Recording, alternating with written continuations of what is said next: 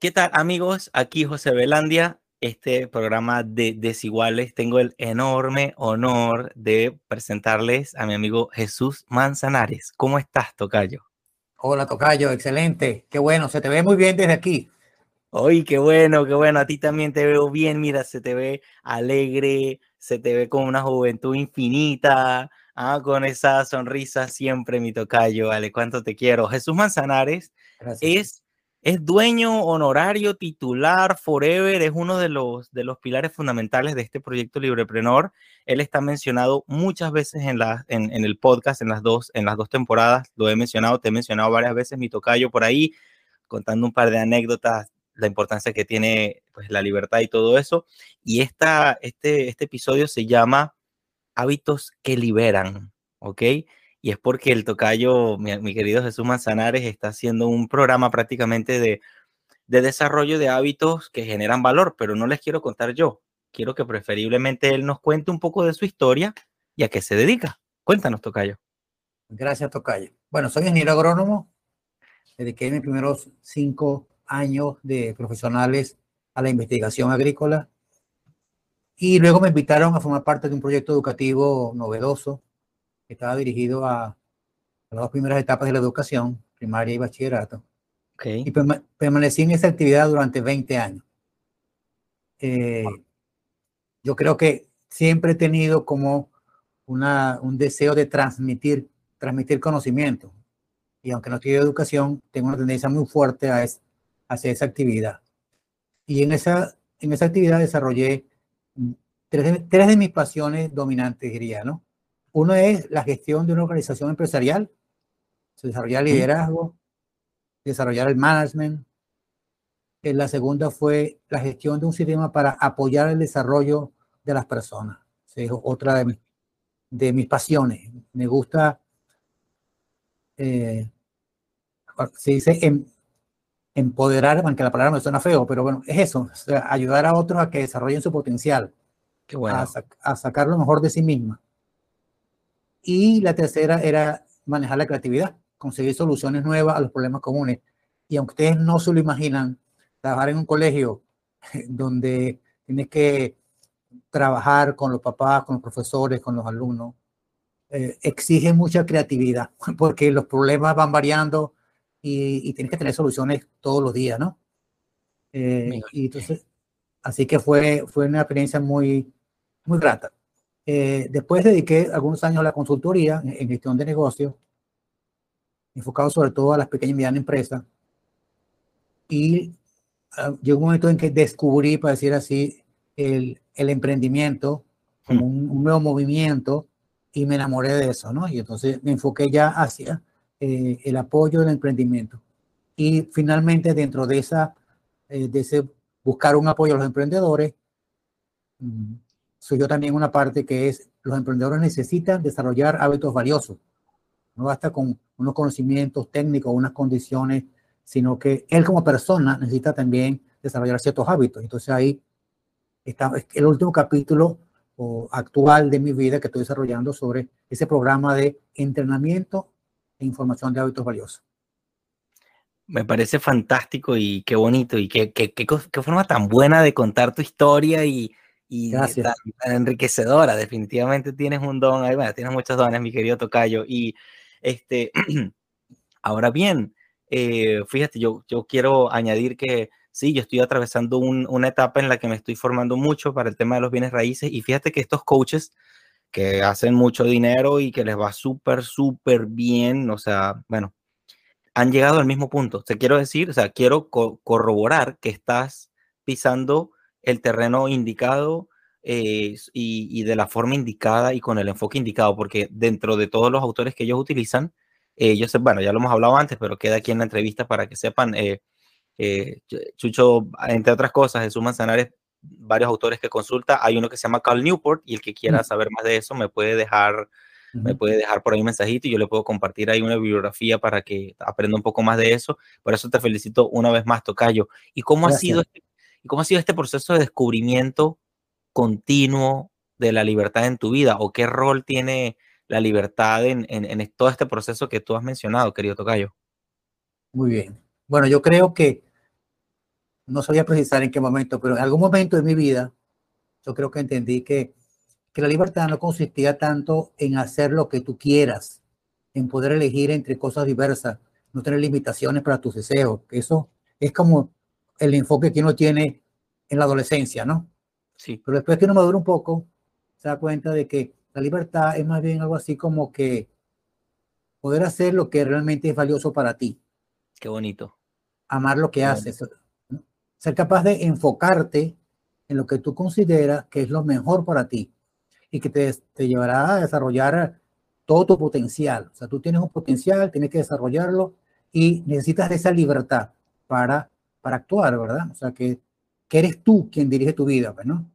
O sea, para poder ser la mejor persona de ti mismo, necesitas esa libertad que no depende tanto, que es otro aspecto importante, creo yo, por lo menos de mi experiencia personal, ¿verdad?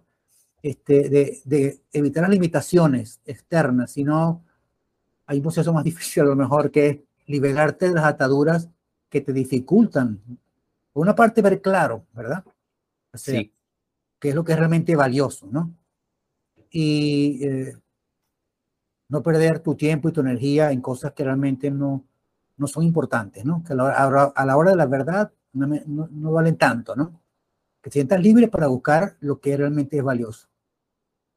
Y porque pienso también que los peores enemigos de tu libertad este, muchas veces son internos. Sí.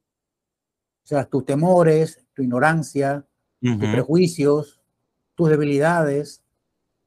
Fíjate que me gusta mucho la historia de Víctor Franklin, que sobrevivió a un campo de exterminio en Auschwitz y, y, se convirtió un tipo que parecía que su vida no valía nada, ¿no? Y sin embargo, ahí, ahí, estando en el campo de concentración, con peligro de muerte eh, diario, ¿verdad? Eh, no solamente de, de, hambre, sino de que lo metían en la cámara de gas, todas las cosas que pasaban ahí. Eh, y él se planteó observar lo que pasaba a su alrededor, cómo reaccionaban las personas, y después escribir sobre eso. Y creó una nueva metodología eh, para ayudar a las personas a, conseguir el sentido de su vida. Entonces, a veces uno se siente como limitado por las cosas, ¿verdad? Bueno, yo creo que nunca me he sentido tan limitado como un tipo de un campo de concentración. Siempre hay, tiene más opciones. lo importante era que no te sientas limitado internamente, ¿no? Porque a veces eres tú mismo quien se coloca las cadenas, ¿no? Por otra parte, perdón. Me, encanta, me encanta, me encanta, continúa. Y pues, si puedes bajar un poquito la cámara otra vez, perdón, Tocayo, que no. Ok, cómo no, cómo no. Eh, después, otra cosa que pienso, eh, que la libertad, eso creo que mucha gente lo, lo, entiende, ¿no? Que la libertad es inseparable de la responsabilidad. Pues la otra cara de la es la otra cara de la moneda, ¿verdad? Si yo soy libre, porque yo decido, por la misma razón, soy responsable de las consecuencias de lo que, de lo que suceda, porque lo decidí yo. Ojo, a veces puedo decidir hacer algo y a veces puedo decidir no hacerlo, pero las consecuencias serán por mi acción libre, ¿verdad? Entonces, asumir esa responsabilidad me ayudará luego a poder enmendar mis errores. Yo algunas veces, eh, cuando asesoraba a los emprendedores, no, que me equivoqué en esto y tal, y falló la cosa y tal y cual. Y yo le, les preguntaba, ¿y qué aprendiste? Porque si cometiste un error, que aprendiste algo, bueno, valió la pena. Pero si no aprendiste nada, o sea, si tú crees que todo fue consecuencia todo de los demás, no aprendiste nada, no puedes mejorar nada, ¿no? Entonces, ese, ese asumir la responsabilidad te libera, ¿no? Te libera porque te permite enfrentarte al error, ¿no? Y, y por lo tanto a, a, buscar una solución para la, para la próxima vez. O sea, te sirvió la experiencia, ¿no? Puedes crear una nueva respuesta la próxima vez. Pero si la culpa no fue tuya, si tú no tuviste, bueno, entonces no puedes hacer nada, ¿no? Siempre la culpa es de otros, ¿no? Muy bien. Y el tercer, muy bien. Y otra cosa que, que el otro elemento que yo agregaría que me parece que a veces pues, se toma menos en cuenta, ¿no? Que es eh, la búsqueda de la verdad. Hmm. Yo lo considero muy importante. O sea, el compromiso con la verdad. Yo lo suelo, yo lo suelo llamar realismo, o sea, ser realista. Eh, ¿Qué implica eh, enfrentar las cosas tal cual son? Hmm. para después de allí nosotros poder proponer una vía de acción. Eh, Stephen Covey en los siete hábitos habla de el, primer hábito, eh, eh, ser proactivo. Pero la palabra a veces se confunde como que tener iniciativa o algo así. Pero es, más que eso. Ser proactivo implica que, que tú asumes la situación donde estás y que por lo tanto decides que ante esta situación, ¿qué puedo yo hacer? ¿No? Y por lo tanto haces algo, ¿no? O sea, como, como, como, como diciendo, tú no eres responsable de lo que te cae encima, pero tú sí eres responsable de qué vas a hacer con eso.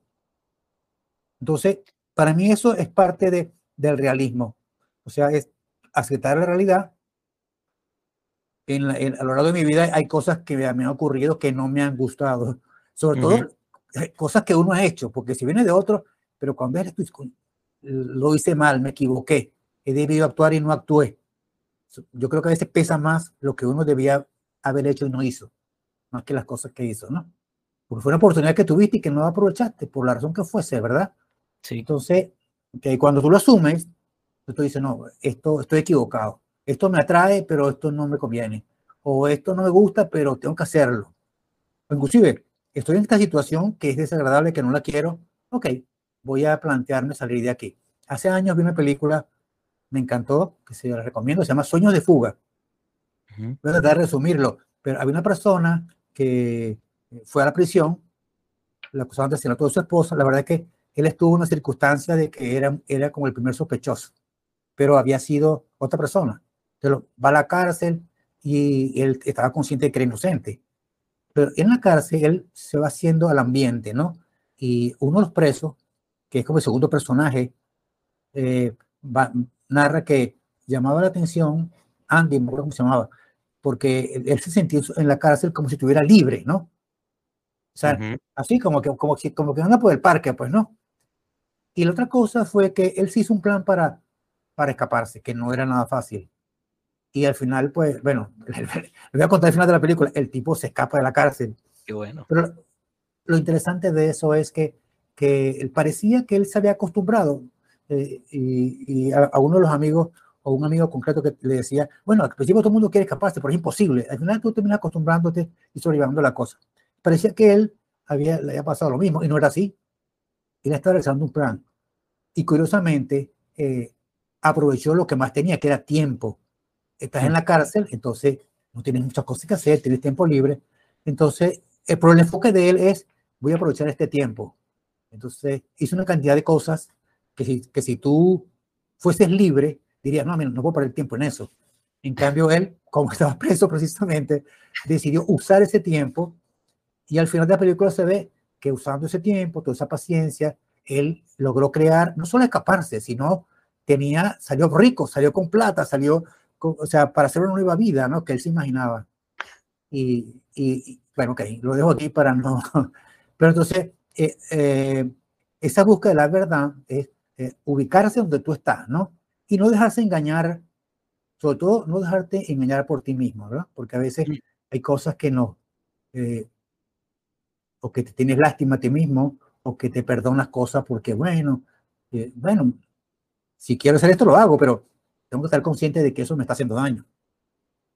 Muy bien, muy bien, muy bien. Y, me parece que en todo esto hay, una, hay, un, hay un principio que es como un diálogo, como una conciencia interior de que las personas, o sea, como que hay, todo lo que mencionas, eh, me parece difícil imaginarlo si la persona no tiene como una conversación con él mismo de alguna manera, ¿no? Como que un punto crítico, ¿no? eso es correcto. Bueno, hay una cosa que tener en cuenta que, que el, hombre es el único, el único ser que puede reflexionar, o sea, que puede a través de la memoria, recordar cosas que ha hecho, analizarlas y sacar consecuencias de esas cosas. No tenemos conciencia de que los animales hagan eso. Por eso el hombre, por eso, y, por eso eh, existe la tecnología. Porque si el primer, no sé, pithecanthropus erecto que fuese, agarró un palo y con el palo logró partir algo, ¿verdad? Hay unos que han hecho eso. Y tú le das y el mono sigue con el palo, ¿verdad? Entonces, hoy estamos, estamos en la robótica. Porque un tipo reflexionó y dijo, el otro día yo le di con el palo y como el palo era más grande, se partió más fácil. Entonces yo voy a agarrar un palo más grande y así fue. ¿verdad? Fue acumulando conocimiento.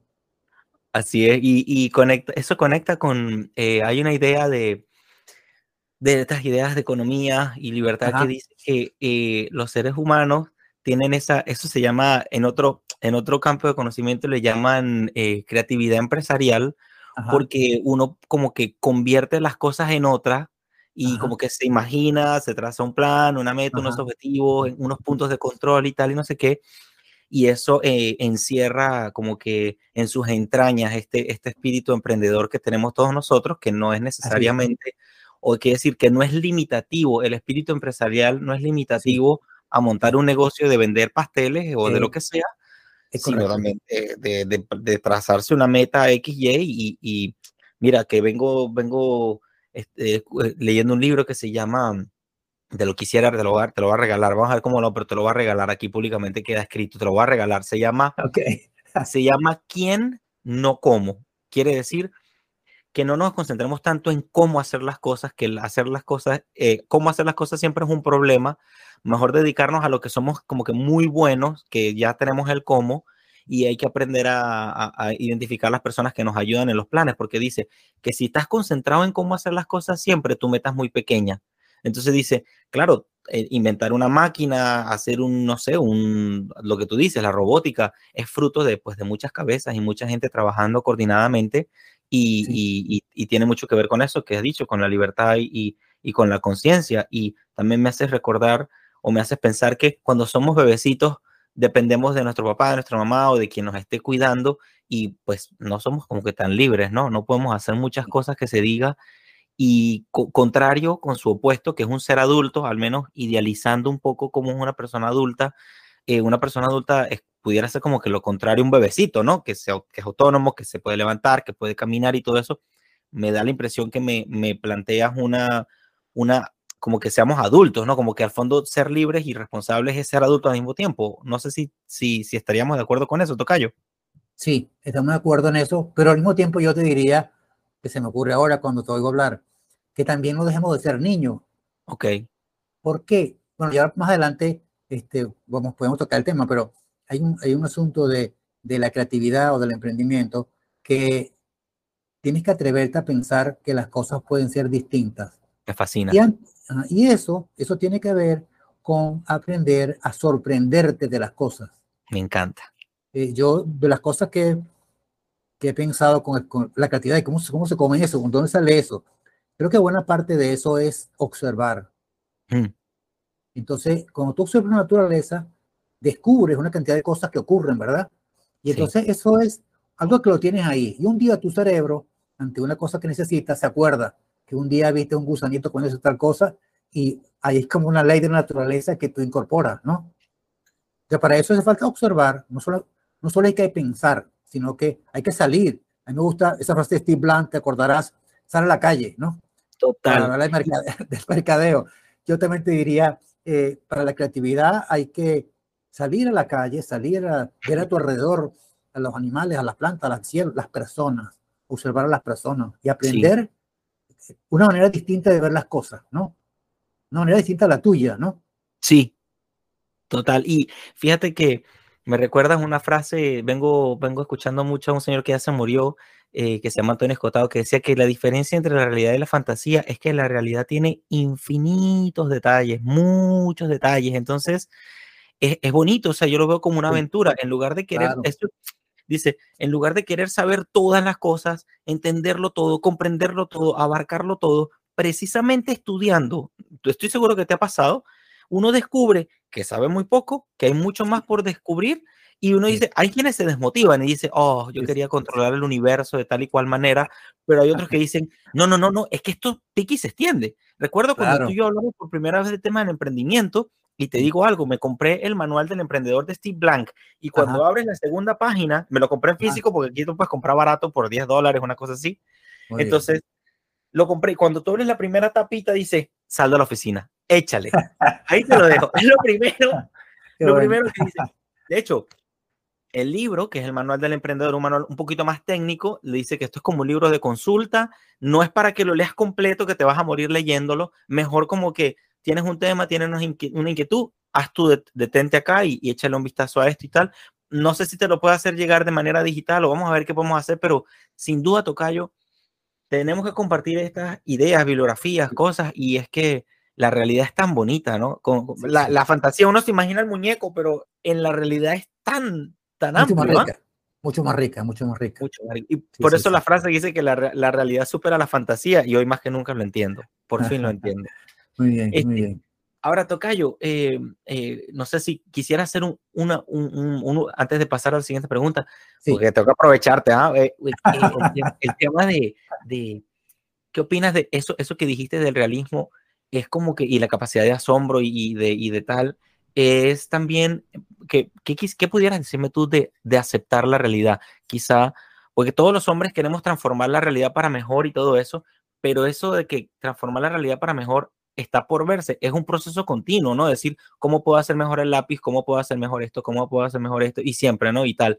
Pero aceptar la realidad es precisamente decir eso, salir de la oficina, salir a la calle, salir al encuentro de otra persona. A veces uno decía, ay, tal persona como que me cae mal, pero cuando la conoces te cae de maravilla. Este, ¿cómo, qué, qué consejo nos puedes dar para eso? Para, para, para más bien como que aceptar un poco más la realidad y no, y no quedar en nuestra única idea y opinión. ¿Qué, qué me puedes decir? Ok. Bueno, vamos a ver cómo, cómo logro transmitirlo. En lo personal, yo creo que una cosa que ayuda mucho, eh, aparte de la, de la madurez de, los años, ¿no? Eh, ayuda a que tengas un sentido trascendente de la vida. Interesante, qué bello. ¿Ves que tenía que preguntarlo? Tenía que preguntarlo. tenía que preguntarlo. Muy bien, y me explico, me voy a tratar de explicarme, ¿verdad? Porque eh, yo creo que uno va como que su personalidad se va como abriendo, ¿no? A, a, lo que te rodea, ¿no? Y un niño piensa que el mundo es él, pues, ¿no? Se chupa los dedos y tal. Entonces, el que uno va creciendo, va, como que va descubriendo que, que, que, él solo no es el mundo, que hay muchas más cosas, no solamente de cantidad, sino que hay cosas que te superan. Yo, como dije al principio, que soy ingeniero agrónomo, cuando estudié genética, me encantó, realmente me encantó. Y estoy hablando de cuando todavía la computación estaba en pañales. Eh, lo que es el código genético, ¿cómo es posible que en la cabeza de un espermatozoide, que es una cosa microscópica, está el 50% de la información genética de quién voy a ser yo. Wow. Dice, wow, no es posible. O sea que, que voy a programación, ¿verdad? Wow. Entonces, eso me dice, hay algo, hay algo más de lo que yo domino con mi mente, ¿no? Apenas estoy descubriendo algo. Y cuando te estoy hablando, cuando yo estudié genética, todavía se hablaba de que se estaba decodificando el código genético y hoy en día pues, se ha avanzado muchísimo. Eh, entonces, así pasa en, en, la física, en la astronomía. Cada vez que el hombre eh, avanza en la ciencia, descubre que hay otro nivel superior todavía, ¿no? Entonces, bueno, yo diría que es un poco como, creo que eso lo llaman humildad, que es ubicarse, ¿verdad? Ubicarse donde uno, mira, somos grandes, pero no es que somos los más grandes del mundo. O sea, todavía hay algo muchísimo más. Y por lo tanto, eso te abre a, la, a, una actitud de, darle valor a las demás cosas, a las personas. También en la vida profesional, una cosa que me ayudó eh, fue escuchar de a veces una persona muy, con un poco conocimiento, con un poco nivel cultural, un obrero, un, vigilante, que de pronto una conversación te decía cosas de sabiduría. Y yo decía, wow, este, o sea que la sabiduría no es la cosa de los intelectuales, del posgrado, de la maestría, sino que hay personas que tienen un nivel básico de manejo del lenguaje y sin embargo tienen sabiduría. O sea, es una cosa que viene como de, de otra parte, ¿no? No es el puro cerebro. Entonces, claro, tú dices, bueno, hay una realidad que me trasciende y por lo tanto, ahora es que queda mundo por conocer, ¿verdad? Ahora es que queda cosa por ver. Enhorabuena, enhorabuena. Y, y, entonces la tercera, ahora sí puedo pasar a la siguiente, porque ya no, me quedaba que hablemos de emprendimiento. ¿Cuál ha sido tu enfoque del emprendimiento y cuál es su importancia? O ya hemos mencionado unas cositas antes, pero ¿qué puedes añadir en cuanto al emprendimiento y su importancia? Ok. Bueno, la primera cosa eh, que yo creo que en situaciones críticas o de crisis, ¿verdad? De los países, de las sociedades, como estamos ahorita, como pasa ahorita en Venezuela, eh, bueno, sin hablar de política, es innegable que hay, que hay una crisis. Sí. Eh, para quien tenga ojo, pues no. Total. Eh, entonces que las soluciones vienen de gente que emprende y que hace las cosas diferentes. Entonces, hace falta emprendedores políticos, emprendedores empresariales, emprendedores educativos, emprendedores en todas las áreas, en todas las áreas hace falta emprendedores. Y cuando, eh, cuando yo me enfoqué hacia el emprendimiento, eh, lo vi como que en aquel momento era una oportunidad, hoy en día es una solución. Hmm. Lo vi como una oportunidad porque era antes de que la crisis se, se explotara como ocurrió. Entonces conocí gente joven, fue una experiencia muy grata para mí.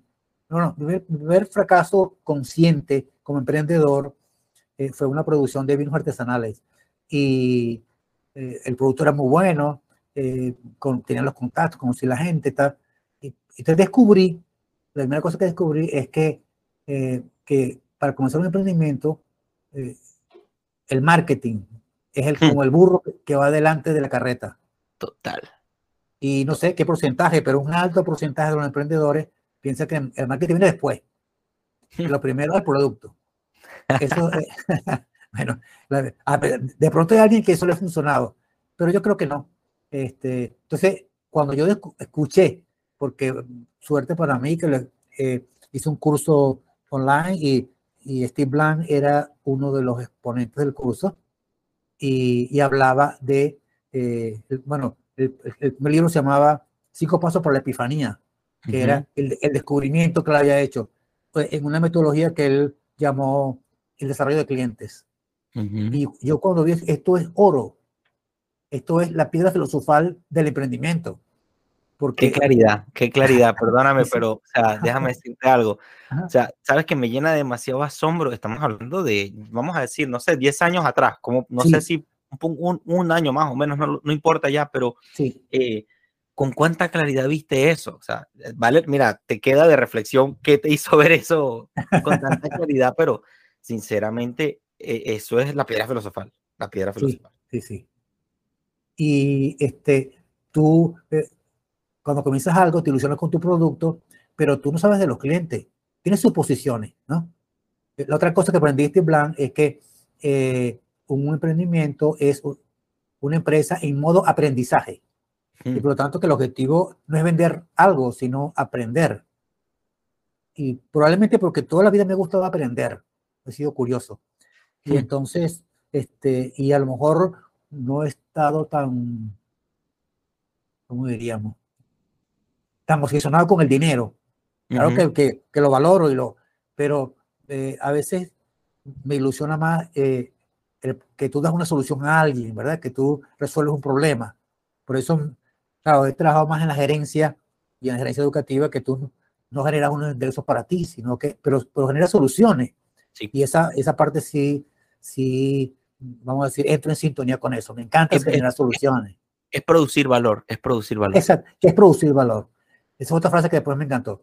Pero entonces, cuando escuchamos modelo de Steve Blanc, dije, bueno, esto tengo que irme por aquí. Ahora yo voy a enfocarme hacia el emprendimiento, porque también descubrí con las lecturas y eso que, que esas ideas, bueno, primero Steve Blank, pero después Eddie Reese, después Alexander Stewart del modelo de negocio, eran nuevas.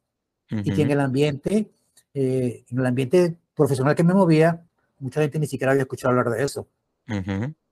Aunque no era una idea de, era una idea que tenía más de 5 o 6 años pero, y ya había algunos libros que habían salido al mercado y tal, pero era algo desconocido.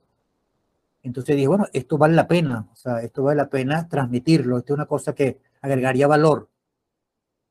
Y, y bueno, después vinieron los, primeros clientes, fue, fue una experiencia muy grata para mí. Eh, y después llegó la crisis, y la crisis, bueno, gente se fue del país, todo se puso más difícil, cambiaron las reglas de juego. Eh, entonces, eh, bueno, ahí, vamos a decir, tengo eso en la nevera. Muy bien.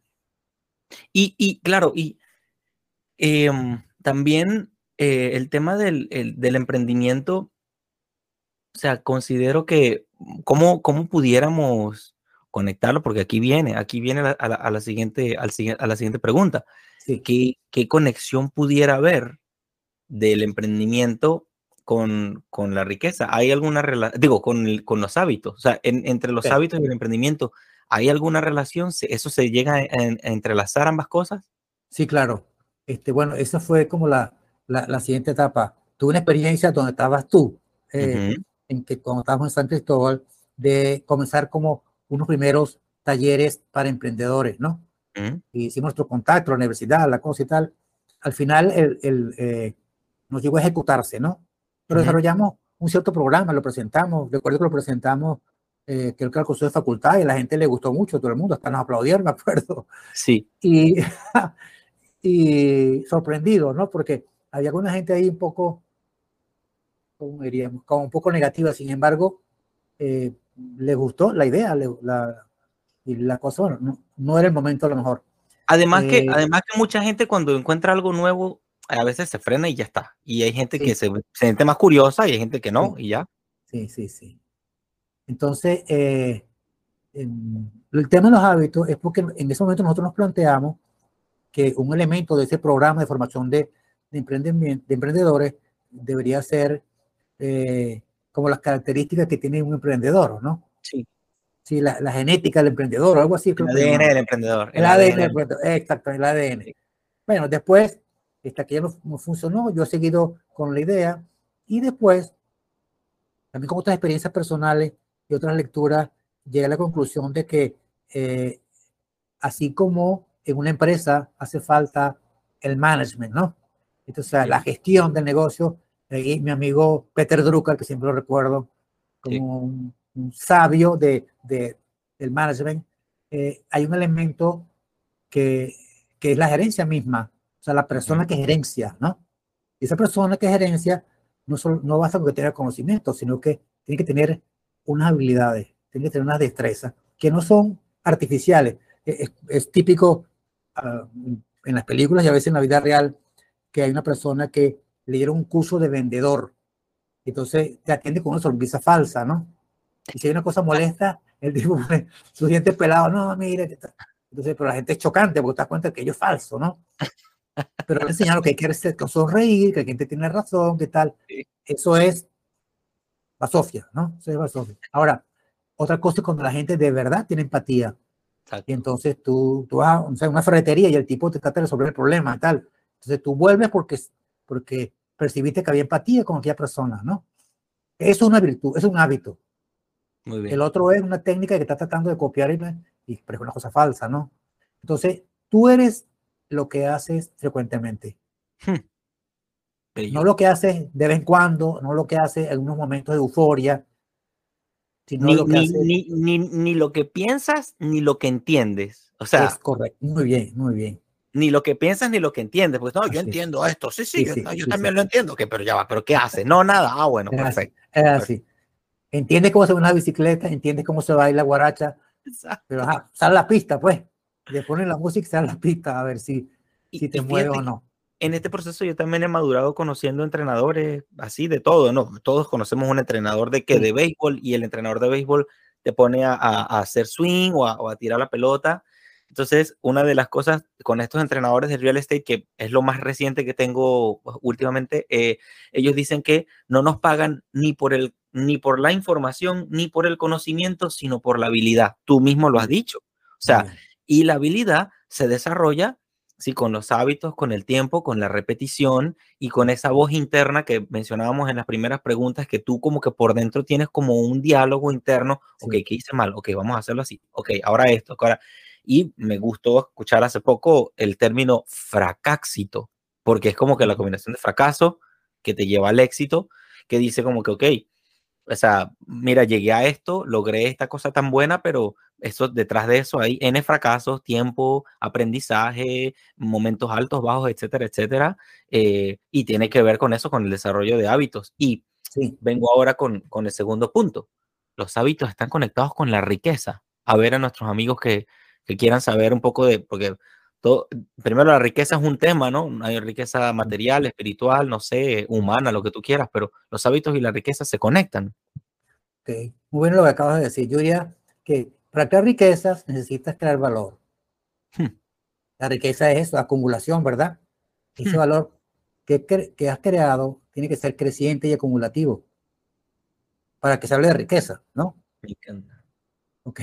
Este, ahora, lo mismo vale para, para crear conocimiento, para el desarrollo físico, para habilidades de relaciones, para tu integridad personal, ¿verdad? Tú quieres riqueza, pero esa riqueza no puede ser de hielo que se derrite, sino que, que puedes acumularla. Entonces, cuando tú tienes un hábito, tú hay una habilidad que es acumulativa.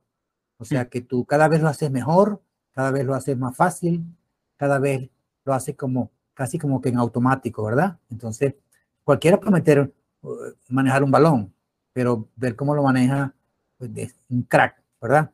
Cristiano Ronaldo, bueno, eso es una habilidad que ha desarrollado con el tiempo. Y él, sin pensarlo, ¿verdad? Sin pensarlo, toca el balón o, lo pasa o hace la jugada porque ya se ha hecho un hábito en él.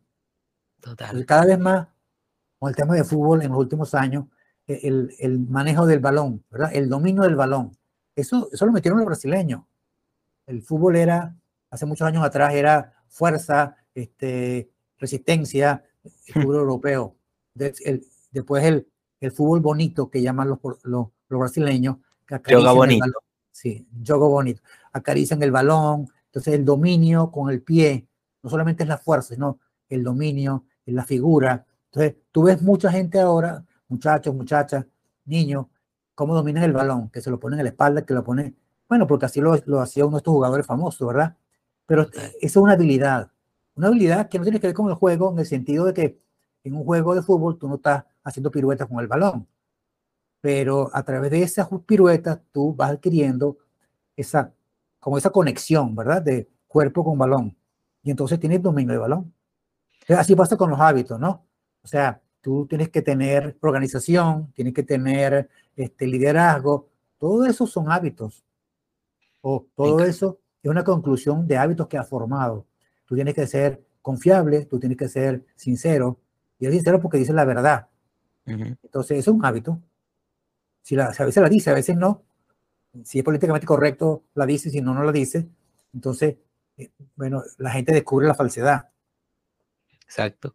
claro, y la, y, la, y la, vida no acaba ahí, pero realmente desarrollar el hábito es algo que lleva, pues, lleva su tiempo. Y, y yo creo que, más que, además del tiempo, además del tiempo, una decisión personal, ¿no crees, Tocayo? Como un compromiso íntimo conmigo mismo de que yo esto ya.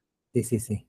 Este, la, la película que te mencionaba de, de Sueños de Fuga, em, aparte del método que el tipo trabaja y invierte el tiempo y tal, el tipo tiene un sueño, un sueño grande. Eh, él se imaginaba, y muestra la película donde él le cuenta al, al, al compañero que, que él se iba a ir, cuando se fuera, iba a ir a un sitio, una isla en el Caribe, donde iba a vivir ahí sus últimos años, este, o el resto de su vida, pescando y tal, así como si fuera vacaciones, ¿no? Como unas vacaciones eternas. Pero el tipo lo logró, lo logró desde la cárcel. Este, consiguió el dinero porque hay una especie de corrupción ahí y tal, y el tipo amontó una cosa, creo que era abogado o contador o algo así. Lo cierto fue que él tenía un sueño, entonces eh, hay que inspirarse en algo, ¿no? Algo que sea grande. Ah, había caído la conexión, se me cayó el internet, a mundo, ya, ya retomé de nuevo y está recording. Entonces, ok, habíamos dicho que esto era una decisión personal y me, me ibas a hablar de sueños de fuga otra vez. Ah, sí. Que, que en sueños de fuga, em, aparte del plan que hizo el protagonista, ¿no? Y cómo comenzó todo y tal, y, él, él tenía un sueño. O sea, lo que lo inspiraba cuando, cuando eh, eh, comenta el coprotagonista de que andaba en la cárcel, pero como si estuviese libre, ¿verdad? Okay. Él estaba pensando en ese futuro donde él iba a estar completamente libre.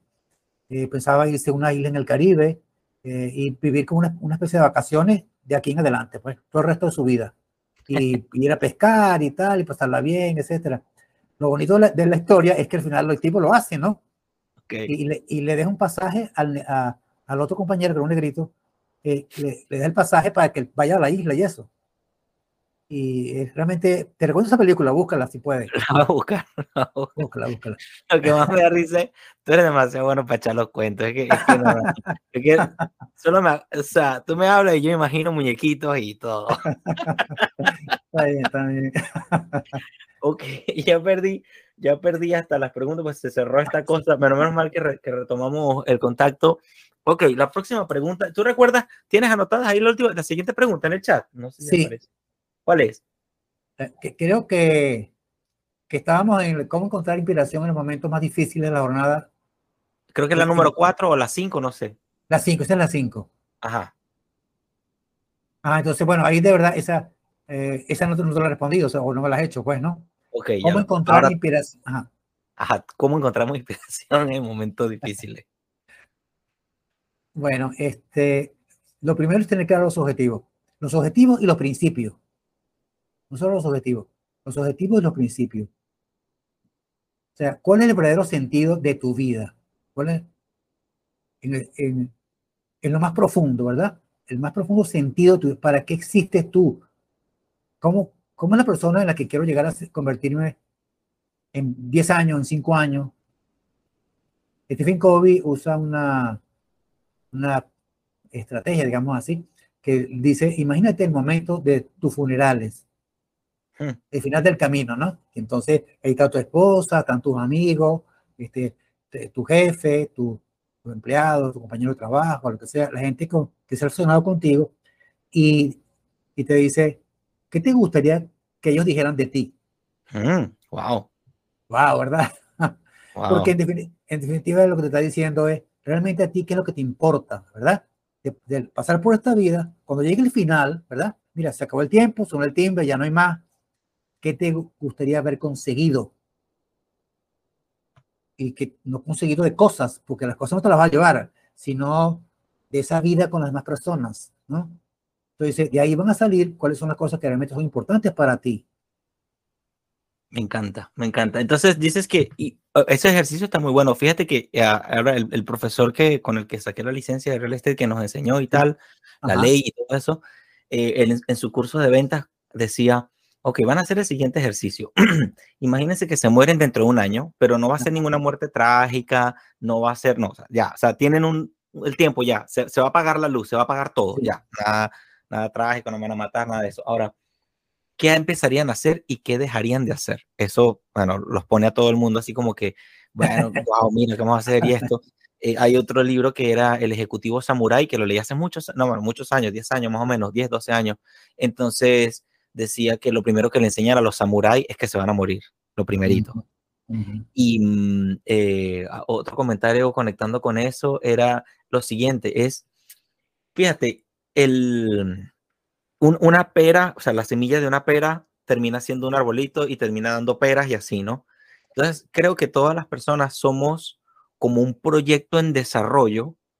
y, a mí, y a mí me resulta muy inspirador por la misma curiosidad también, hasta dónde voy a llegar. Para mí eso es súper inspirador o, motivador, es decir, ¿a qué puedo llegar?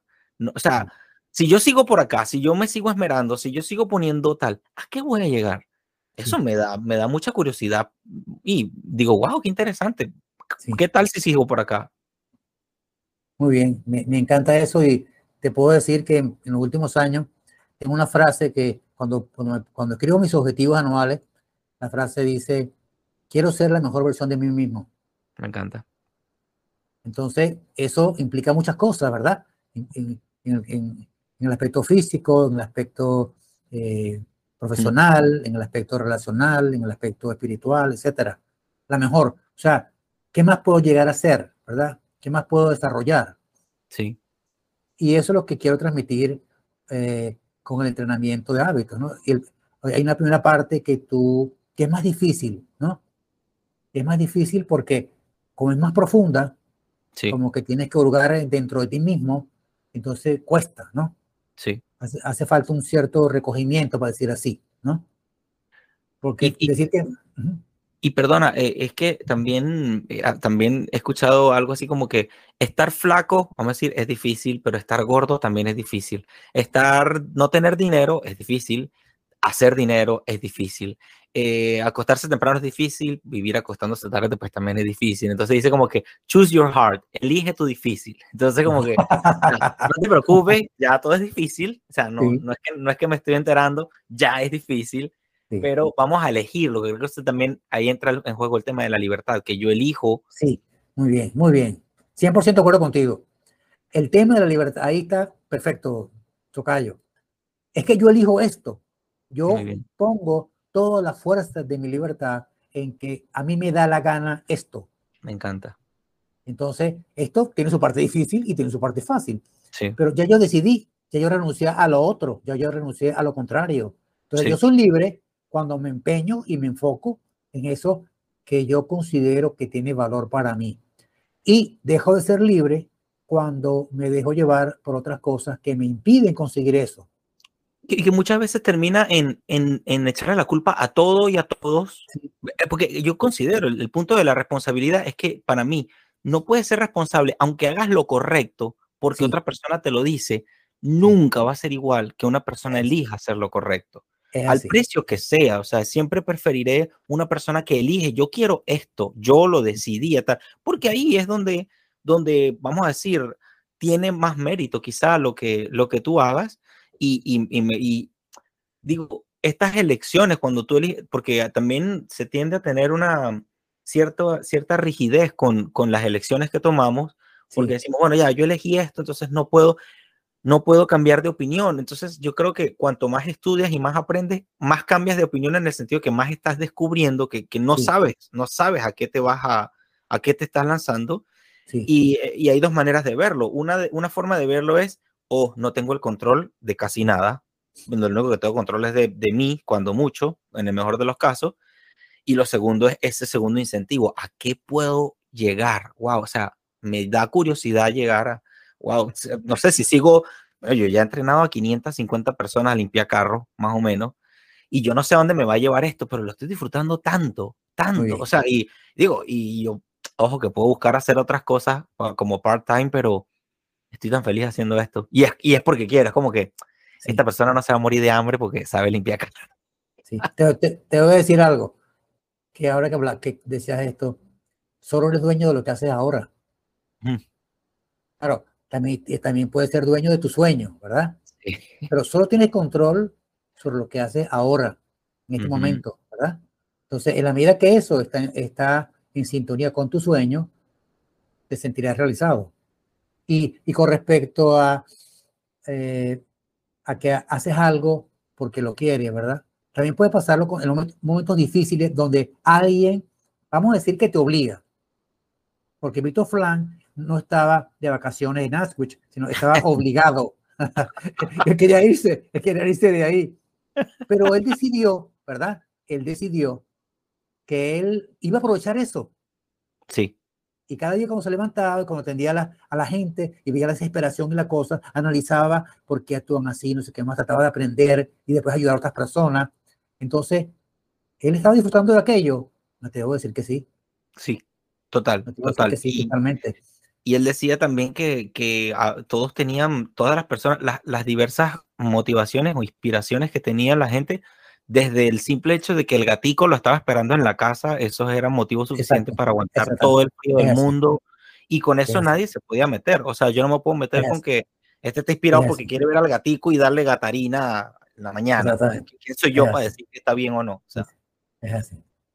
Me encanta, me encanta. muy bien, muy bien. Ajá, y, bueno, ya, ya lo hemos, eh, vamos a decir, hemos mencionado a la tan hermosa creatividad, pero ¿tienes algo más que decir sobre la creatividad? Sí, un par de cositas diría yo. Uno, eh, amor, ya lo mencioné, pero vamos a, atrévete a hacer las cosas de un modo diferente. Me fascina. Aunque solo sea por curiosidad. Me encanta. Para mí curiosidad es el deseo de aprender algo nuevo. Sí. Entonces, atrévete a hacerlo diferente, aunque sea por el deseo de aprender algo nuevo. Si no funciona, aprendiste algo nuevo. Y si funciona, también aprendiste algo nuevo. Entonces, pensar fuera de la caja, se habla mucho, ¿verdad? Por ahí se habla, pensar fuera de la caja. Ok. A mí una vez alguien me dijo, tú tienes pensamiento transversal. Ajá. Y cuando, cuando vi la cosa, sí, sí tengo bastante. Pero pensamiento transversal es que tú eres capaz de saltarte un escalón de la escalera. Total. Pero, pero no para ir más rápido, es porque, ¿cómo estás haciendo salto? Sí. Es por la curiosidad. Gracias a Dios, tengo ahorita 71 años y tengo una gran curiosidad todavía. Me fascina. Un gran deseo de aprender cosas, cada día, cada día. Entonces, pensar fuera de la caja exige también un gran sentido de la libertad. Me encanta. O sea que, y una apertura a que las cosas puedan ser diferentes. Diferentes a como te gustan. De hecho, de hecho, que, querer aprender es de inmediato reconocer que no sabemos. ¿Cómo yo puedo aprender algo? De hecho, lo decía, lo decía, es que o queremos aprender o no, y lo decía, me, me recuerdas a la historia de, de, Antonio Escotado, que algunas personas lo verán mal, yo lo encuentro súper, súper amable y súper, mucho lo que se puede aprender de él. Él escribió precisamente, a él lo metieron preso por unas acusaciones casi que ficticias sobre el uso de drogas en España en un momento, y él utilizó esos dos años para escribir un libro de 1500 páginas de las drogas, de, de la historia de las drogas en sí mismo y tal, y no sé qué, que lo mejor es no no prohibirlas porque prohibirlas da un problema mayor que si tú no las prohíbes. Como que un tema ya está muy hablado porque digamos que a nivel de controles es, mayor el problema que hay con estos controles, el desarrollo de carteles y todas estas cosas. Cuando las personas, como si, sí, imagínate que un día me prohíban hablar por aquí con, contigo de aquí a, a Venezuela. o sea, lo primero que voy a hacer es buscar la manera de hacerlo porque, ajá. Exacto. Pero él escribió un libro y precisamente el viejito se murió tardísimo, se murió ya muy viejito, pero lo que más me recuerda es eh, que él decía que hay algunas personas que escriben libros ya conociendo el final y que la mayoría de los libros que él escribía era precisamente que él no sabía cuál era el final, no sabía cómo iba a terminar. Entonces él como que investigaba, bueno, esta droga se utilizó en tal tiempo, con tales dosis, hasta momentos de estar eso era, eso era bueno, esto era malo, esto se desarrolló así, así, asado. Y decía, en mis libros yo trato de no poner una conclusión porque lo que traigo es información, conecto las cosas y lo dejo así. Y que cada quien haga, tome sus decisiones como una persona adulta. Pero, pero me recuerdas mucho. ¿Por qué me recuerdas esto? Porque vuelvo, volvemos al mismo punto. Es tan bonito aprender y, y, y perdona que no lo mencioné antes, estuve a punto de hacerlo antes que se fuera el internet. Fíjate que tú tú conoces, tú tienes un dominio de un conocimiento muy sutil, Tocayo. En el mundo de la economía dicen que la diferencia entre la diferencia entre un buen economista y un, mal y un mal economista es el reconocimiento del conocimiento práctico. Y eso que tú dices, los hábitos, es un conocimiento práctico. O sea, yo puedo aprender de ti. Yo no sé hacer bonsai. De, hecho, hay un nuevo bonsai en la casa y, en fin, eh, no sé ni cómo hacer con esto. Pero todo lo que digan los libros sigue siendo difícil para mí. Ahora, si te veo a ti limpiando el bonsai, que eres bueno con eso, y, veo cómo lo haces con aquella destreza y con aquel cuidadito, bueno, ese conocimiento práctico que es intangible, eso es, es, lo que te... Es como que también la piedra filosofal de la economía, que, que muchas personas todavía no se han enterado, pero eso eh, es algo importantísimo, pues. Sí, de acuerdo. Sí. Este, lo que pasa es que a veces nos da miedo, ¿no? Eh, salir de la caja. ¿Por qué? Porque las cosas funcionan de una manera y tú te sientes cómodo con las cosas así. ¿Para qué te vas a poner a inventar, como dice la gente, verdad? Correcto. Entonces, a mí, eh, una, de las áreas donde a lo mejor, eh, digamos que la creatividad con respecto al arte y esas cosas, desde pequeño he sido muy creativo. Pero a lo mejor en los últimos años he desarrollado un poquito, tratando de desarrollar más la creatividad en el sentido de entender a las personas. Me encanta. Eh, una escuché una frase de alguien, alguien a quien aprecio mucho, que dijo que hay que querer a las personas con sus defectos. Hmm. No a pesar de sus defectos, sino con sus defectos. Sí. Y, yo creo que, debo decir que ahora sí lo estoy entendiendo, pero no. este, eh, hay un libro, eh, un libro espiritual, se llama La ternura de Dios. Y ahí leí cosas que, me ayudaron a, entender eso, ¿no? O sea que tú puedes querer a alguien que se porta mal, sí. Sí. Cuesta, ¿verdad? Cuesta entenderlo. El que, no ha querido a alguien que se porta mal, no se ha enterado de casi nada. Es así, es así. Entonces, para eso, pero hay que abrir tu mente. Tú, no quieres a la persona porque se porta mal, tú la quieres. Correcto. la quiero. Pero logras entender o logras captar que esa parte defectuosa o esa parte de mal este, no al uno al otro. Sí. ¿no? 100%. No al uno al otro, sí. 100%. Entonces, sí, eso asumirlo, porque a veces tú quieres a alguien y tú quieres que sea perfecto. Sí. Este, bueno, pero cuando en el autor te habla de que Dios, sí, Dios quiere que seamos perfectos, pero no le importa que no lo seamos. Entonces tú dices, bueno, ¿cómo se aplica esto, verdad? Y sí, en la cierta medida es cuando tú eh, entiendes que puede haber un mundo, que es esa persona concreta, que hace cosas que a ti no te gustan o te parecen mal, pero que dentro de su mundo tiene una armonía. Sí. Y hasta que ella no lo descubra, ella no va a cambiar. Sí. Y, y, fíjate, yo, a mí me gusta comentar con, con, mis amigos el tema de los gatos. Yo tengo una fascinación por los gatos. Yo digo, es que los gatos van, vuelven y tal. El día que tú aprendes a querer un gatico, estás más preparado para querer a la gente. O sea, me parece una terapia importante. Porque los gatos no, no están detrás de ti, no dependen de ti, no, no quieren quedar bien contigo. O sea, van a, van a su mancha. si, tú realmente puedes querer un gato, mira, ya estás un nivel más adelante. Ya puedes quizá quererme mucho mejor de lo que me imaginaste, sinceramente. Ajá, Tocayo. Y ahora, ya que hemos mencionado los errores y como hemos, hemos, hemos tenido una jornada quizá colosal en, nuestras vidas, defendiendo algo, persiguiendo algo, luchando por nuestros sueños y, y, pagando el precio, que me encanta decir que los emprendedores pagamos el precio, pagamos por adelantado. Mientras unos están saliendo de paseo, nosotros estamos estudiando, mientras otros están, no sé, de, de vacaciones, a veces nosotros estamos eh, vendiendo o, o aprendiendo o preparándonos o bueno, cuando el canal de YouTube mío no me ha dado ni un solo dólar, pues yo ya tengo horas y horas y horas, horas entregadas a esto de Libreprenor. Pagamos por adelantado, pagamos el precio. Te pregunto, ¿qué errores o, qué, has encontrado como errores que pudiéramos evitar? Yo quiero inspirarle a alguien, yo quiero inspirarle a mis amigos el tema de los hábitos como algo importante, la creación de valor, la creación de riqueza.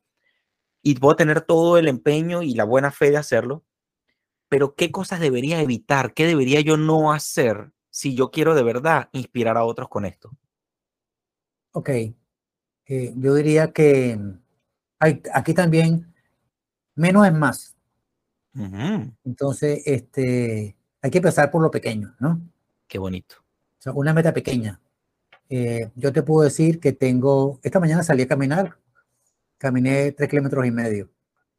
Eh, normalmente camino más, pero tengo como una especie de comienzo de gripe y tal y cual, pero comencé hace como dos años, después que me dio el COVID la cosa, o sea, paré y volví de nuevo. O sea, dentro de los hábitos que, que me he propuesto eh, están eh, el mejoramiento de la condición física. No es que estuviese muy mal, pero yo diría, mi objetivo era que, ya que entraba a la séptima década de mi vida, este, un mantenimiento que me llevara a tener una, un adulto mayor saludable, pues ser un adulto mayor saludable. Me encanta. Entonces me, propuse varios hábitos. Uno era caminar. Antes caminaba una vez a la semana, no caminar a diario. Y camino a diario. Pero además, perdón, he descubierto que me agrada y me siento bien caminando.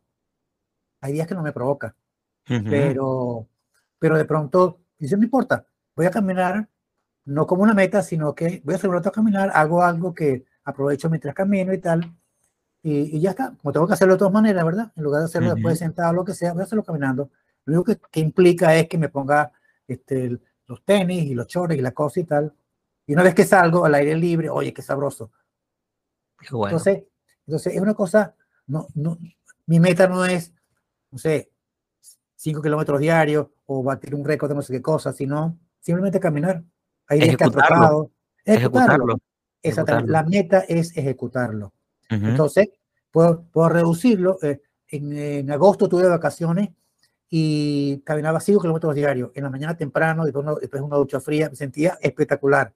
Regresé y no he podido seguir el mismo ritmo. Han pasado una cantidad de cosas. Pero no importa. Suele pasar. Exacto. Entonces es, y la otra cosa era escribir. Tampoco he vuelto a escribir. En otros proyectos. Bueno, ya, ya llegará su momento, ¿verdad? Pero no dejar el hábito, ¿no? Y lo importante es que también, la, que también la decisión la has tomado, que es importante, o sea, exactamente, eh, me gusta mucho ver, hay muchos dibujitos de, de cómo la jornada del emprendedor es alto y bajo, y como, como estamos en un proceso de, de no sé, de descubrimiento de tantas cosas, bueno, uno eh, a la, a la, par que ejecuta un proyecto está resolviendo otras cosas y eh, quizá también es lo bonito. Hay gente que le molesta un poco. De hecho, creo que lo, lo, compartí un par de veces, no sé si por WhatsApp contigo, las dos ideas de tolerancia a la incertidumbre. La idea de tolerancia a la incertidumbre o, De, de, cómo yo abrazo esa, esa, incertidumbre precisamente es un, es, un, es un hábito. Sí, sí. Sí, no sé cómo se llama ese hábito, pero tienes razón. Es, es, es, como acostumbrarse, antes hablábamos de la imperfección y de los errores de la falla, a manejar el paquete, ¿no? Sí. O sea, yo no, no quiero ser el adulto mayor saludable perfecto. Sí, muy bien, muy bien, muy bien, muy bien. ok, entonces, este, eh, la segunda parte, ¿verdad? Lo menos es más, comenzar por lo pequeño, metas pequeñas, eh, no muchísimas, sino muy pocas metas, dos o tres metas, fáciles de lograr. Y la segunda parte, que a veces puede ser la que cuesta más, que necesitas conseguir claridad en cuáles son tus objetivos valiosos para que esas, esos hábitos, ¿verdad? Van a contribuir a que tú cada vez más alcances esos objetivos valiosos. Si, si dentro de mi objetivo valioso está ser un adulto mayor saludable, entonces, o sea, que yo me pueda morir a los 80, a los 90 años y no tenga que andar con una andadera, sino que tenga capacidad de moverme independientemente, ¿verdad? Con un cierto estado de salud, que mantenga una independencia. Entonces, bueno, entonces eso me inspira para caminar todos los días o para hacer ayuno intermitente o otra serie de cosas, ¿verdad? Sí. Y, eh, y tiene que ser algo suficientemente grande, ¿no? Hmm. Y, eh, que me inspire, ¿no? Eh, comenzar con lo pequeño, pero después tener algo grande que te ayude a tener constancia. Y aunque yo tenga dos meses que no he escrito más, pero sé que me encanta leer. Esto que estoy haciendo ahorita, eso entra dentro de la, es como una, una cúspide dentro de estos dos meses, ¿no? Que estoy haciendo algo, digamos, de tipo intelectual, estoy, estoy haciendo algo de transmitir conocimiento, gracias a, la oportunidad que me diste. Claro. Y, y la, la, la he pasado muy bien, te agradezco mucho por eso. Yo también, querido Tocayo. Yo añad, lo único que añadiría a, a, tus dos respuestas, que son, está súper perfecto, eh, solo añadiría ser buen amigo, digo yo, también, porque a veces uno, eh, uno, uno, aunque tiene las buenas intenciones, eso de, de, de, ser un buen amigo es algo que uno tiene que aprender con el tiempo o querer. Yo quiero aprender a ser un buen amigo para poder inspirar a, a otras personas y, y, decirle a alguien, mira, esto, esto es bueno para ti. Bueno, y aplica mismo la idea del gatito. Eh, ahora, Tocayo, hay, hay, hay, una pregunta secreta que la sí. hizo la antigua entrevistada, por encima. Eh, ella es una muchacha, está en Ecuador, está en Guayaquil, ella está como que, ella ahorita se está encargando de, de un museo o de una exposición ahí de arte. Y bueno, le encanta la idea del arte porque a través del arte puede hablarle de libertad a la gente y todo aquello y eh, bueno, ha pasado por una etapa de conocer las ideas de la libertad, bueno, de liberalismo, de un gobierno que se limite un poco a no invadir a la gente y todo eso. Y ha vivido pues la crisis de Latinoamérica que todos conocemos y quienes escuchan el canal entienden muy bien también a qué nos referimos. Eh, entonces, hay una pregunta que ella hace, estoy haciendo una dinámica de que la persona anterior le hace una pregunta al próximo y ninguno de los dos saben quiénes son cada quien. Ahora, ella se llama Berito Quintana, Verónica Quintana, y la pregunta de ella es para ti. Luego tú tendrás la oportunidad, antes de que terminemos una entrevista, dejarme una pregunta para el próximo entrevistado, que tampoco sé quién es, el que, el que caiga primero de las personas que he, ido hablando. Entonces, la pregunta de ella es, más o menos, ¿qué crees que consideras que es el mejor camino para romper la burbuja de los liberales? Quizás ella, quiere, ella quiere referirse a esto de que hay liberales que por entender las ideas de la libertad como que se vuelven un poco dogmáticos eh, y entonces tienden a aislarse. Hay personas que, dependiendo de lo que sea, lo hacen gente de, gente liberal como gente no liberal, tal, no sé qué. Por esto de que cuando uno ve que el mundo no va como uno quiere, pues uno dice, oh, entonces hay gente que se aísla.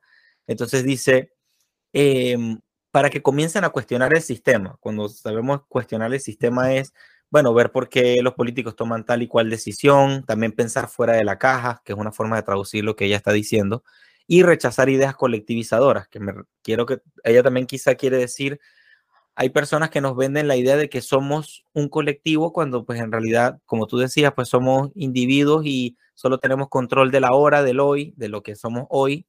Entonces, ¿cómo pudiéramos eh, un buen camino para, no sé, inspirar a los liberales, a las personas que defienden las ideas de la libertad, ayudar a otros que son contrarios, que piensan diferente a nosotros, a cuestionarse un poco el sistema, a no, a no cerrar los ojos y decir solo las cosas tienen que ser de tal y cual manera.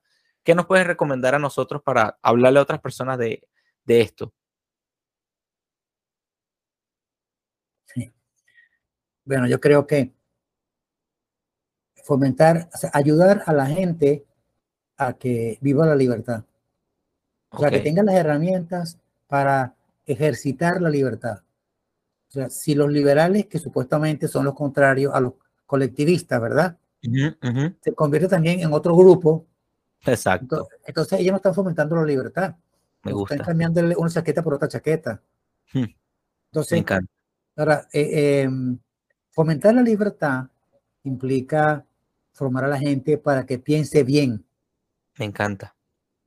O sea, esa, y, como una historia final, ¿no? Eh, ¿Por qué yo me metí en educación? Si yo trabajaba en un centro que se investigación agrícola y, y, me iba bastante bien. Y sin embargo, había este proyecto que ya sabía, lo conocía, y alguien me planteó una vez, mira, ¿a ti no te gustaría trabajar tal? Y en ese momento, en ese centro educativo que yo estaba, que estaba trabajando en una oficina central a nivel nacional, eh, se había planteado una revisión de las metodologías, ¿no? Sobre todo del enfoque de la investigación. Y eh, curiosamente se había llegado a la conclusión de que a la gente le faltaba como una, un método básico para cómo plantearse un problema. O sea, ¿cuál es el problema? ¿Por qué método vamos a llegar allá? ¿Qué es lo importante? ¿Qué es lo accesorio? Cosa que yo consideraba que, que bueno, que que no representaba, no representaba una gran dificultad para mí, pero que hay otras personas que a pesar de que técnicamente estaban muy bien preparados, le faltaba como esa base. Entonces yo dije, yo pensé, bueno, ¿será que a la gente le falta formación filosófica? Ok. Cuando digo filosófica no es este, historia de la filosofía, sino claro. cómo se consigue la verdad, ¿no? Cómo, qué es el hombre, qué es la persona, qué es el bien, qué es el mal. O sea, todo eso para mí es formación filosófica. O sea, ¿cómo se busca la verdad? Y yo digo, bueno, este, si me meto en un proyecto educativo, eh, esa es una manera de ayudar a la gente desde, desde, pequeño, ¿verdad? A cómo plantearse las cosas, cómo, cómo pensar bien para conseguir la verdad y por lo tanto para ser libre, ¿no? Y bueno, la final de la historia es que no es tan sencillo montar un sistema, porque resulta que la educación es un sistema que ya está montado y que, y que, y que te coarta bastante. Claro, tú tienes cierta libertad dentro del aula, pero después tienes que enseñar a los profesores. Tendrías que crear una escuela para profesores. Yo pensé en eso. Y, y apenas hace unos años alguna universidad con ese enfoque, con esa orientación, comenzó a, a crear una, una, escuela de educación. O sea, hay mucho que hay que hacer todavía. Es un trabajo muy grande. Sin embargo, por otras vías, este, he tenido la oportunidad con talleres, con, con coaching, con personas, lo que sea, en esa idea de cómo enseñar a la gente a usar su libertad. Hmm. Y creo que hay algunas organizaciones políticas que se lo han planteado, ¿no? Eh, por lo menos en, su comienzo. Después el asunto del poder, como que la gente se lo come, ¿no? Yo recuerdo que hace muchos años, aquí en Venezuela, una institución que debe ser internacional, creo que se llama Instituto Konrad Adenauer, eh, por supuesto por Adenauer, eh, y pero que la idea de ese instituto es formar a, la, a los líderes, ¿verdad? Para que tengan una formación básica intelectual, para que piensen bien, para que sean capaces de pensar bien, no para, para, manipular a la gente. Entonces, hay un asunto como de, de una cierta sinceridad, ¿verdad?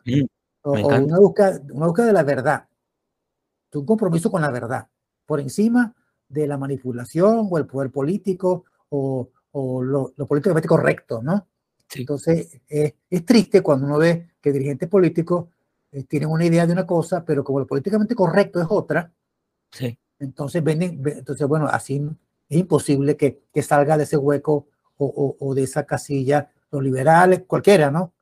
Sí. Eh, a lo mejor ella ve los liberales como los liberadores, ¿no? Sí. Pero resulta que dentro del el concepto verdadero de la mentalidad liberal, no es este, anti algo, ¿no? No son liberales porque son anticlericales o porque son de acuerdo, anti de acuerdo. cosas, sino porque supuestamente es una apertura de la mente a las ideas. Así es. O sea, si fueran liberales de verdad, no hay problema. Ellos se encargarían de buscar los métodos para cada vez más hacer que la gente llegue a la verdad, ¿no? Hacer como una especie de catequesis en ese sentido. Me encanta. Y, y también, eh, y, y, estamos hablando de que en aquel entonces no existía el Internet. Ahorita sí.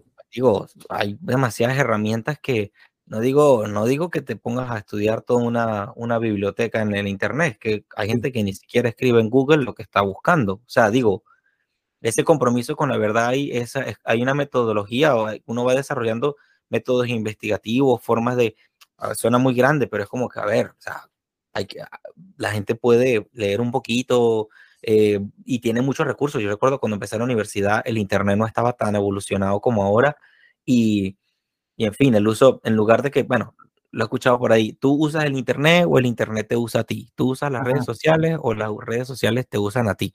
¿Dónde está el producto? ¿Tú estás viendo las redes como un producto para ti o ellos te ven como un producto para, para las redes? O sea, es, es, más o menos el punto también. Yo añadiría, dime.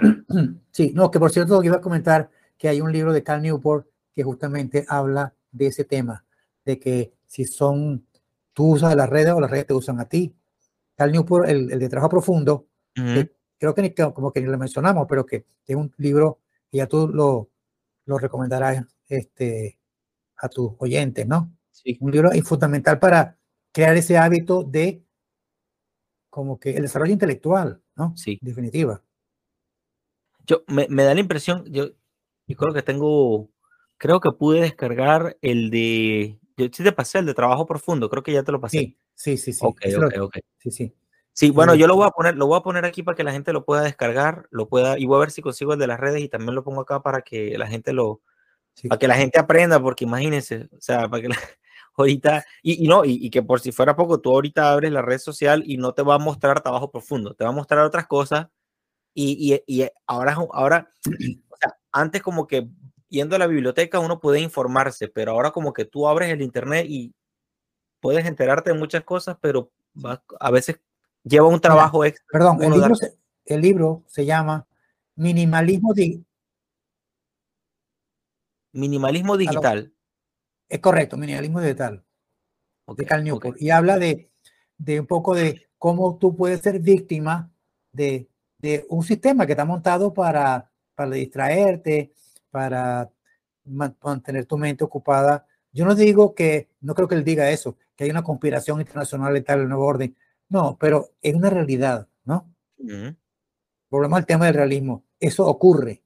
Sí. Me encanta, me encanta mi tocayo, me encanta, me encanta, gracias, bueno, gracias por todo, mi, mi querido tocayo, esto ha sido fantástico, bueno, nuevamente digo, Jesús Manzanares es parte importante, fundamental, inspiradora vitalicia de lo que es Libreprenor. Libre, Libreprenor no existiría si no fuera por Jesús Manzanares eh, como una de las personas fundamentales para esto. Y bueno, fíjate esto, emprendimiento y libertad van de la mano. Eh, palabras de cierre, querido Tocayo. Bueno, este, te deseo que continúes por mucho tiempo en este emprendimiento tuyo. Me parece que esas dos cosas, la, verdad y la libertad, eh, pues ser promotores de eso, sembrar nuestro pequeño granito. Siempre va alguien, aunque sea una sola persona, que nosotros ayudemos a, acercarse más a la verdad y, a entender y manejar mejor el uso de su libertad. Nos habremos ganado algo grande. Seguro. Seguro que sí, mi querido Tocayo. Bueno, gracias por tu tiempo, te mando un abrazo, te quiero muchísimo. Esta entrevista sale en un par de semanas por ahí, yo te mantendré al tanto. Em, bueno, saludos a todos por allá en Venezuela. Voy a colgar la llamada próximamente. Ah, pero no te vayas, ya va, ya va, ya va. ¿Cuál es tu pregunta? ¿Cuál es tu pregunta para el próximo entrevistado? ah, casi me iba. Bueno, yo le preguntaría, ¿qué cosas puedes hacer tú en concreto para ayudar a que mejore tu entorno?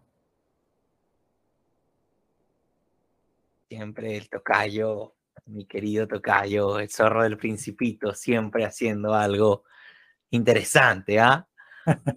Te quiero mucho, Tocayo, los quiero mucho a todos por allá. Igualmente, Tocayo. Muchísimos abrazos, este, y bueno, eh, el, próximo año, y con esto cierro ya, eh, que muchos se despide, poco se quiere, la verdad que me quisiera quedar acá por hora, este, el próximo año voy a impulsar mucho el tema de, emprendimiento e innovación. Entonces, si quieres prepararte una charlita, una entrevista para que solo hablemos, por ejemplo, de un tema concreto de emprendimiento, que por lo que veo te encanta el desarrollo de clientes, prepárate algo y lo hacemos, ¿ok? Ok, muy bien. Excelente. Un abrazo. Igualmente, Tocayo, nos mantenemos en contacto. Gracias por la invitación.